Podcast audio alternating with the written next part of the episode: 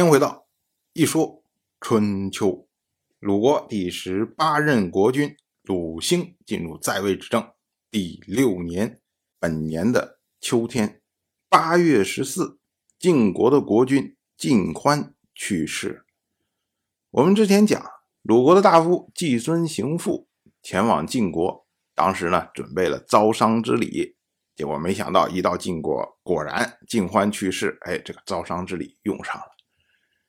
但是我们也要知道，本年季孙行父两次出行，前一次去了陈国，后一次去了晋国。去晋国这一次呢，说他准备了招商之礼。那我们要问他去陈国的时候有没有准备招商之礼呢？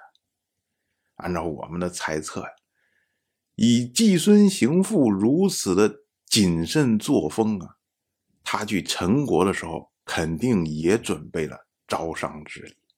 但是呢，因为去陈国的时候，他准备了之后白准备了，所以呢就没有成为一个佳话，没有人来讨论，那么自然春秋也就没有记录。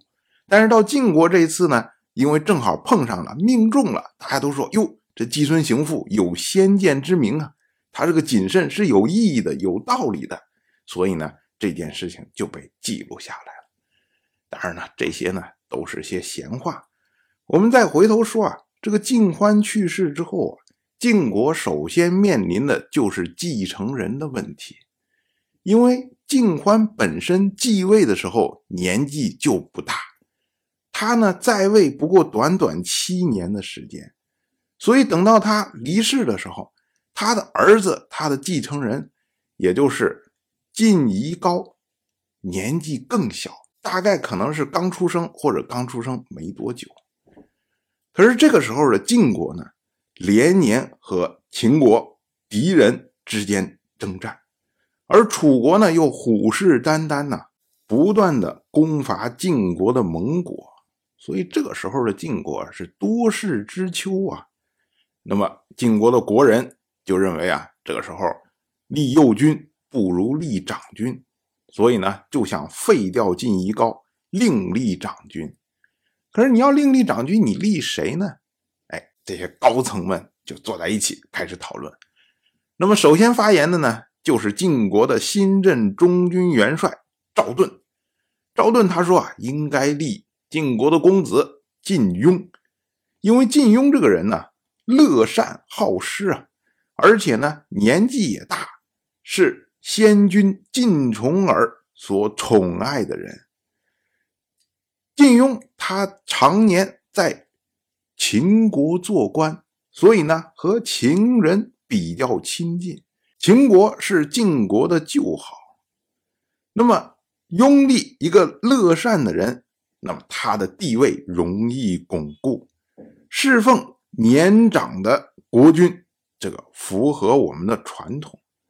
立先君所爱之人为君。这是对先君的孝道，能够结交就好，国家就容易安定。所以有这么四项好处，那么立了晋庸，就会舒缓国家所面临的危难。赵盾稀里哗啦说了一大堆，可是呢，新任的中军佐胡射孤，他也有自己的看法。他说啊，立晋庸。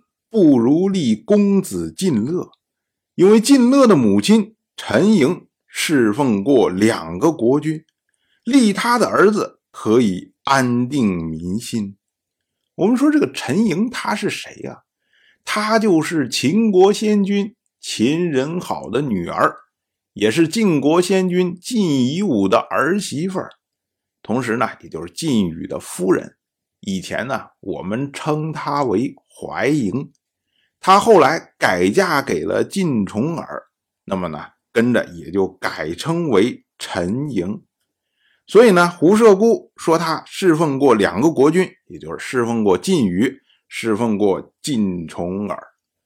胡射孤的意思是说啊，我们从上代晋夷吾和晋重耳争国君那个时代开始，晋国内部是有派系的。这两个国君都有各自的人马，各自的支持者。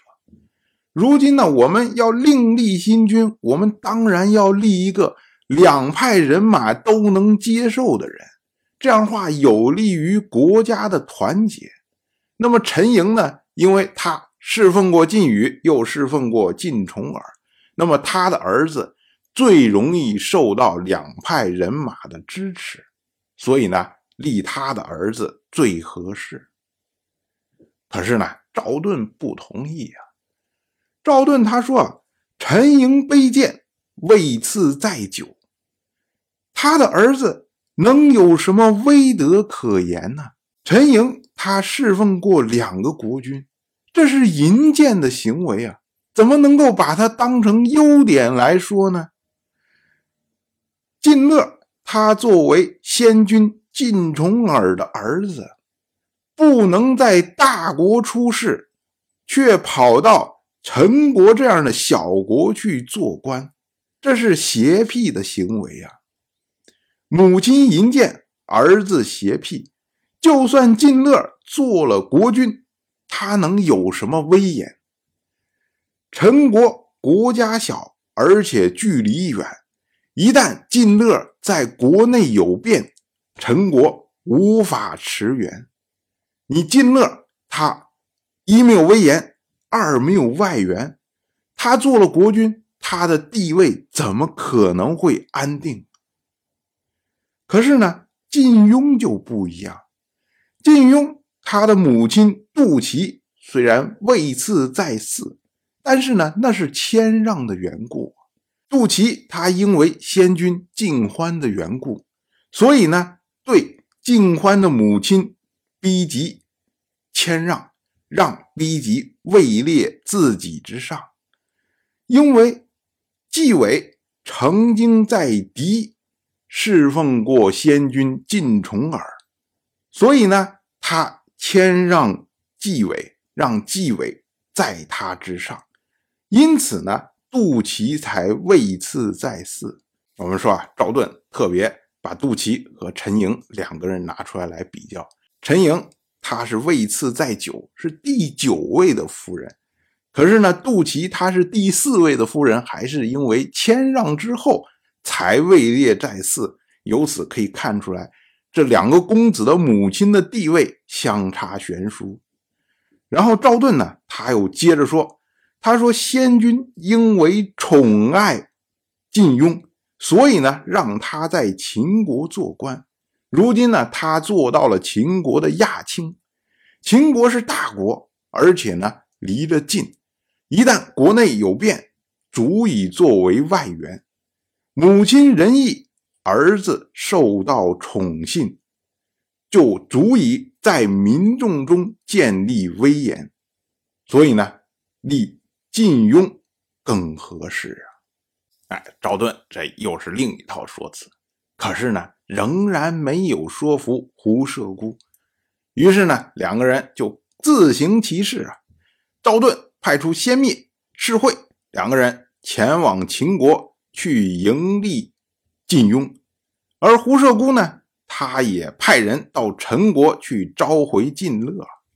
当然，我就这么一说，您就那么一听。感谢您的耐心陪伴。如果您对《一说春秋》这个节目感兴趣的话，请在微信中搜索公众号“一说春秋”，关注我。您不仅能得到《一说春秋》文字版的推送，还可以直接和我互动交流。我在那里等待您的真知灼见。